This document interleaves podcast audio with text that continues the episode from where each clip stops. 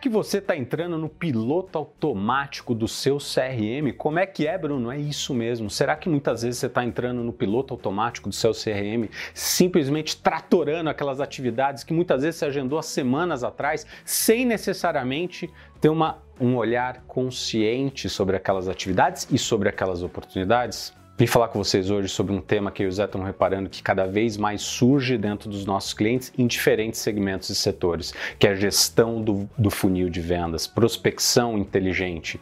Então aqui eu quero trazer algumas provocações para você. Quando você for realizar uma atividade, pare para refletir se algo mudou desde que você registrou aquela atividade no seu CRM, tanto do ponto de vista do cliente quanto do ponto de vista interno, da estratégia macro e micro dentro da sua empresa com a sua liderança. Outra coisa que você pode fazer é se questionar se você tem uma estratégia clara de priorização alinhada com a estratégia da sua empresa.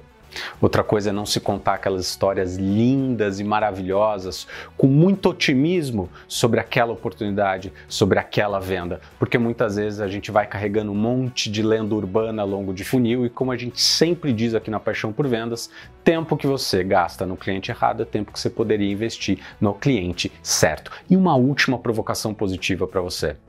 Será que você está baseando o teu forecast, a tua previsão de fechamento das suas, da probabilidade de fechamento das suas oportunidades com base nas suas atividades de venda ou com base nos comportamentos e nas atividades de compra dos seus clientes e potenciais novos clientes. Gostou? Traz essas provocações para sua próxima reunião de forecast, para sua próxima reunião para discutir o teu funil de vendas. A gente se vê em breve.